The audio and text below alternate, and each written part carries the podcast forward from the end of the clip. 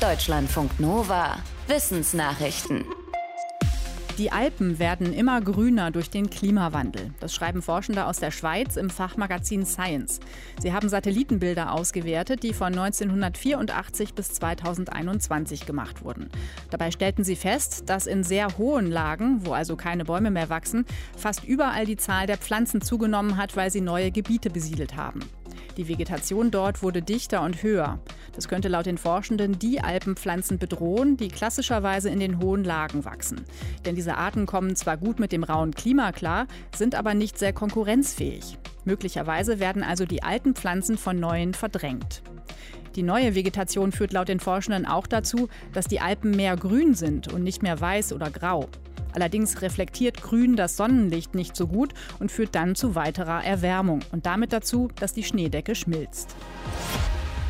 Warum haben Giraffen von allen Wirbeltieren die längsten Hälse? Lange sind Forschende davon ausgegangen, dass sich die langen Hälse im Laufe der Evolution durchgesetzt haben, weil Giraffen damit hoch oben in Bäumen gut an Blätter zum Fressen drankommen. Doch jetzt gibt es ein neues Argument für eine ganz andere Theorie. Manche Fachleute gehen nämlich davon aus, dass lange Hälse vor allem deswegen praktisch sind, weil die Tiere damit besser kämpfen können. Denn Giraffenbullen können sich heftige Kämpfe liefern, bei denen sie ihren Kopf mit den zwei kleinen Hörnchen mit voller Wucht und schnellem Halsschwung in die Seite ihres Gegners rammen. Ein chinesisches Forschungsteam hat jetzt das Skelett eines Giraffenvorfahren untersucht. Der lebte vor 17 Millionen Jahren und wies an seinem Schädel helmartige Verstärkungen auf. Die Forschenden vermuten deshalb, dass die körperliche Anpassung bei Giraffen eher etwas mit Kämpfen zu tun hat als mit Fressen. Glyphosat ist eigentlich ein Pflanzenvernichtungsmittel. Doch nun deutet eine weitere Studie darauf hin, dass das weltweit eingesetzte Herbizid auch auf Insekten schädlich wirkt. Und zwar unter anderem auf Hummeln. Das schreibt eine Forscherin aus Konstanz zusammen mit Kollegen in einem Fachartikel im Magazin Science. Das Forschungsteam hat festgestellt, dass dunkle Erdhummeln Schwierigkeiten haben, ihr Nest gleichmäßig und ausreichend warm zu halten, wenn sie mit Glyphosat in Kontakt kommen und gleichzeitig rund um ihr Nest nur wenige Quellen mit Nektar und Pollen zum Fressen vorhanden sind. Die Folge? Das Hummelvolk wächst nicht schnell genug, um am Ende neue Königinnen und Drohnen hervorzubringen, die sich paaren können.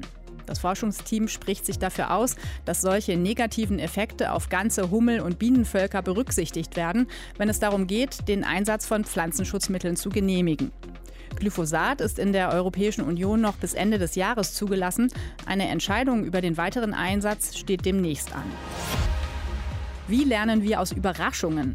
Darüber haben US-Forschende jetzt mehr herausgefunden, und zwar im Mittelhirn. Dort wird der Botenstoff Noradrenalin gebildet und ausgeschüttet.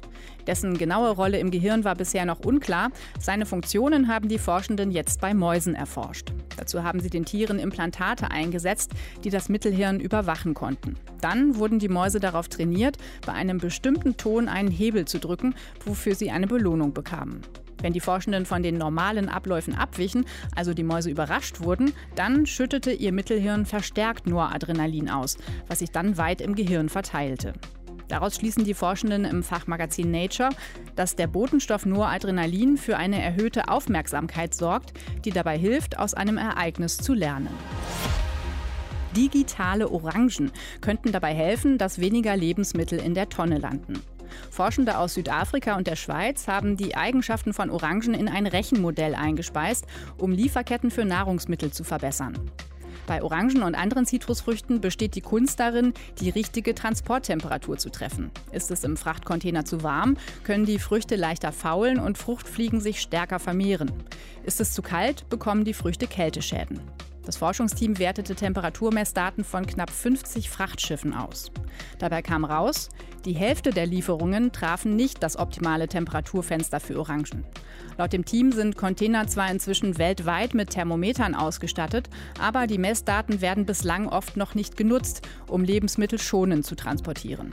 Dabei würde das helfen, damit die Waren länger frisch bleiben und Kundinnen und Kunden so mehr Zeit haben, die Lebensmittel zu essen, bevor sie verderben. Wie geht es den Insekten im fortschreitenden Klimawandel? Diese Frage ist schwer zu beantworten, unter anderem, weil es über längere Zeiträume hinweg oft zu wenig Daten gibt bei vielen Arten. Aber bezogen auf Bayern konnten Forschende jetzt ein Datenbanksystem umfassend auswerten. Dadurch konnten sie die Bestandstrends von über 200 Insektenarten analysieren, darunter 120 Schmetterlingsarten, 50 Arten von Heuschrecken und 60 Libellenarten. Anhand von Temperaturvorlieben wurden die Insekten unterteilt in Tiere, die eher Wärme oder eher Kälte bevorzugen, nach Verbreitungsgebieten innerhalb Europas. Die Forschenden berichten, dass in allen untersuchten Insektengruppen der Bestand der wärmeliebenden Arten zugenommen hat. Davon profitiert zum Beispiel die Feuerlibelle. Dagegen ging bei Arten, die an kühlere Temperaturen angepasst sind, der Bestand zurück. Betroffen ist zum Beispiel der Alpenperlmutterfalter. Deutschlandfunk Nova